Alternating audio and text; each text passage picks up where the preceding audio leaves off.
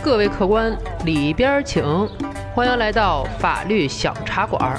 有请中央电视台法律讲堂节目资深主讲人周密律师和您说说身边事儿，解解心中忧。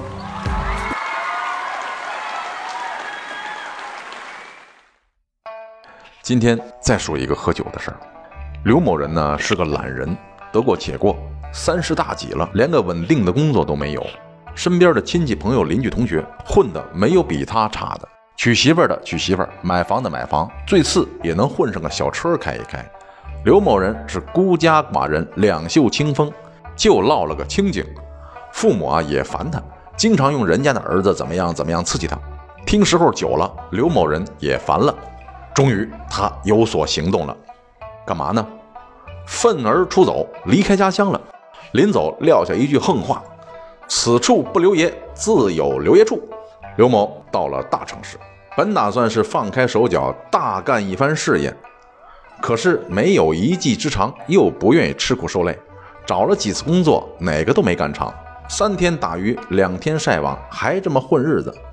这一天。刘某人躺在与人合租的出租屋里玩手机，一会儿进来一位，这位咱们称呼为白哥，四十多岁，老光棍子一根，到处打零工为生。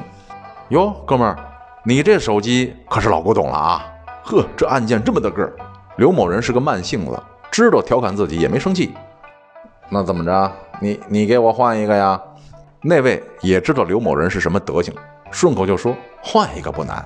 你晚上跟我出去一趟就行。刘某人一听来了精神，去哪儿啊？那位神秘的一笑，跟我走就行。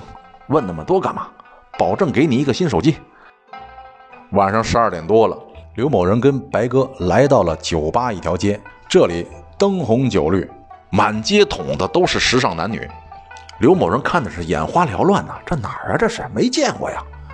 拽了拽白哥，低声说：“哥们儿。”咱可没这个钱呐！白哥听了说：“看你那怂样子，谁让你花钱呀？等着就行。”这俩人蹲在街边，又过了一个多小时。要不是有免费烟抽着，刘某人早就想走了，他困了呀。